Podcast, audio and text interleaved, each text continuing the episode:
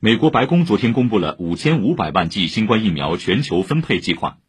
白宫当天在声明中说，美国将通过世界卫生组织主导的新冠肺炎疫苗实施计划，分享这批疫苗中的约四千一百万剂，其中约一千四百万剂将提供给拉丁美洲和加勒比地区，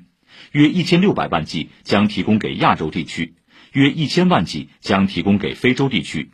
其余约一千四百万剂将直接提供给阿富汗、伊拉克、约旦河西岸和加沙地带等国家和地区。